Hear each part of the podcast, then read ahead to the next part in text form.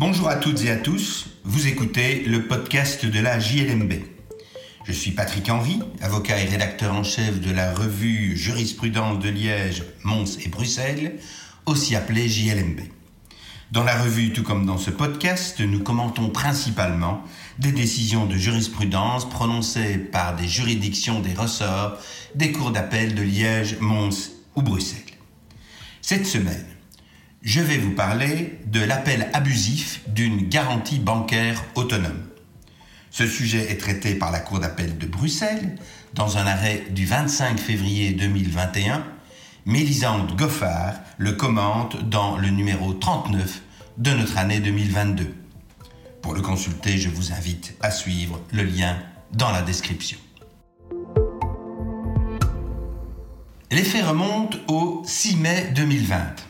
À cette date, une société de droit mexicain, que nous appellerons DEF, conclut un contrat soumis au droit new-yorkais portant sur la fourniture, la maintenance et l'assistance technique relative à deux générateurs de vapeur à récupération de chaleur destinés à équiper une installation à réaliser au Mexique. L'entreprise qui doit réaliser ces générateurs est une société de droit mexicain que nous appellerons ABC. Elle est une filiale de la société ABC Belgique. Afin de garantir la bonne exécution de certaines des obligations du contrat, la banque belge a, via sa succursale en Belgique, émis le 18 mai 2016 une garantie autonome sur ordre de ABC Belgique et pour le compte de la filiale ABC Mexique, ceci au profit de DEF. Le 9 janvier 2020, après deux appels précédents non conformes aux conditions du texte de la garantie autonome, DEF fait appel à la garantie et réclame le paiement à son profit d'une somme non négligeable puisqu'il s'agit de 2 248 720,5 dollars américains.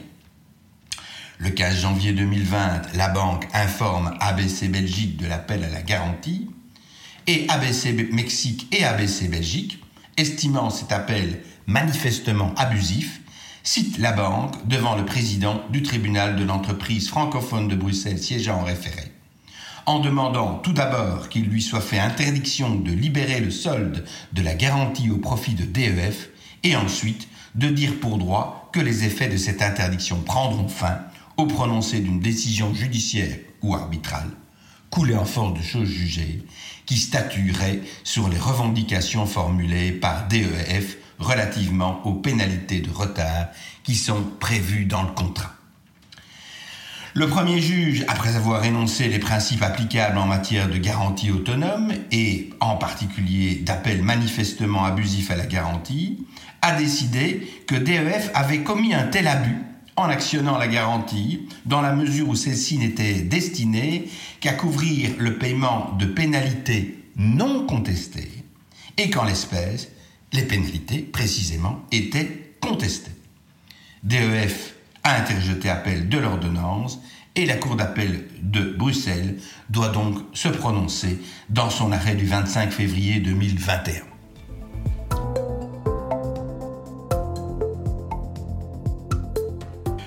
D'appel de Bruxelles confirme l'ordonnance qui avait été prononcée par le tribunal des référés.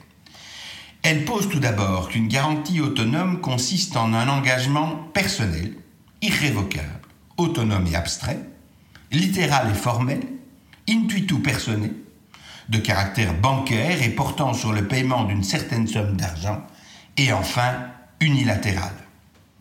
Lorsque cette garantie est motivée, elle requiert que le bénéficiaire joigne à son appel un document dans lequel il explique les raisons pour lesquelles les conditions de l'appel sont réunies.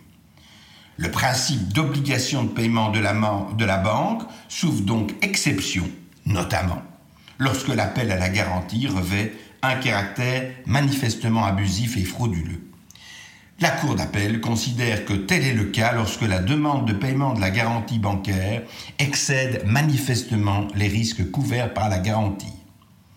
Et, accessoirement, en ce qui concerne les dépenses de l'instance, La Cour considère que le donneur d'ordre et le garant étaient les deux véritables parties en cause et que dès lors la banque, qui apparaissait comme défendeur originaire, n'a pas à supporter les frais de l'instance dès l'instant où elle ne s'est pas départie du principe de neutralité qui s'imposait à elle.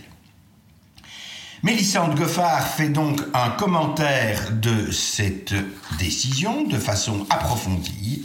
Elle trace le régime des garanties autonomes et fait la distinction entre les garanties que l'on appelle garanties abstraites et les garanties autonomes motivées. Dans une garantie abstraite, la banque qui reçoit l'appel à la garantie ne peut discuter elle doit payer. Ce sont les termes mêmes de son engagement.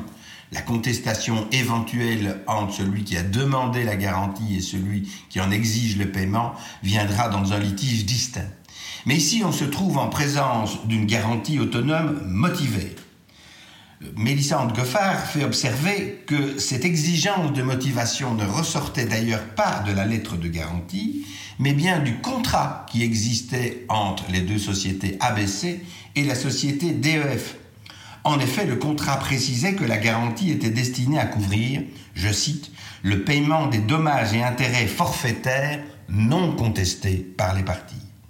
Et dès lors, ici, on se trouve devant un régime qui est spécifique, le régime des garanties autonomes motivées, qui impose dès lors à celui qui fait appel à la garantie de démontrer d'une façon stricte qu'il se trouve dans les conditions de l'appel à la garantie.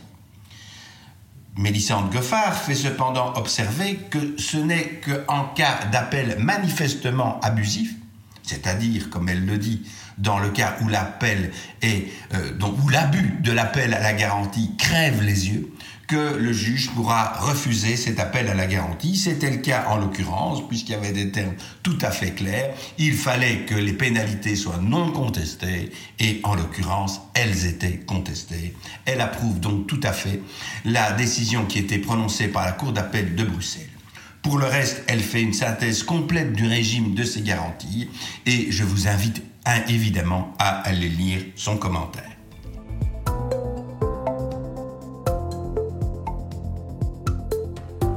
Voilà qui conclut cet épisode du podcast de la JLMB. Je remercie Mélissande Goffard pour son article, qui, je le rappelle, figure dans le numéro 39 de notre année 2022. Celui-ci a été composé par Claude Parmentier et il contient un grand nombre de décisions en matière de faillite et de réorganisation judiciaire, mais également en matière de concession de vente exclusive et de franchise. Je vous remercie pour votre écoute et vous invite à vous abonner au podcast sur la plateforme de votre choix afin de ne pas manquer nos prochains épisodes. À la semaine prochaine pour l'analyse d'une nouvelle décision de jurisprudence.